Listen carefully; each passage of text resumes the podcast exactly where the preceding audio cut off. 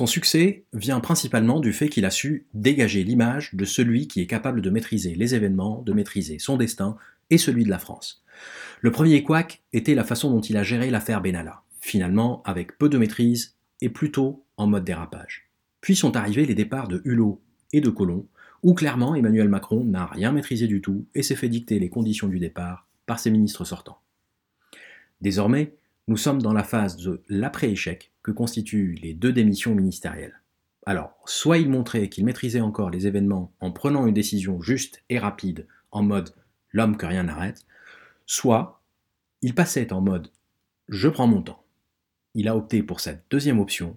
Pour ses sympathisants, il dégage ainsi un sentiment de maîtrise du temps. Pour ses opposants, il montre son impréparation et quelque part la faiblesse de la structure politique sur laquelle il assoit son règne. Que retiendront les Français? Nous le verrons dans quelques semaines, au fur et à mesure que tomberont les sondages et études d'opinion. En revanche, là où la mécanique se grippe réellement, et là ce n'est plus une question de représentation ou de sentiment, c'est lorsque le surdoué qui a surpris tout le monde en gagnant en 2017 se retrouve obligé d'aller chercher des personnalités aussi peu connues qu'une Juliette Méadel pour, être, pour entrer dans son gouvernement après avoir essuyé moult refus de ce qui reste de personnalités socialistes. Méadel, dont le seul fait d'armes reste une trahison d'arrière-boutique lors d'un sombre congrès socialiste de l'ère Hollande.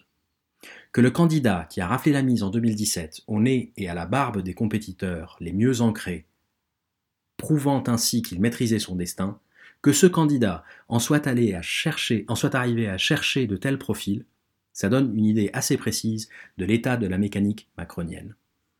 Et comme jusqu'ici les bénéficiaires de l'échec progressif de Macron ne sont pas des plus rassurants, il devient de plus en plus urgent que, à gauche, une solution populaire émerge enfin.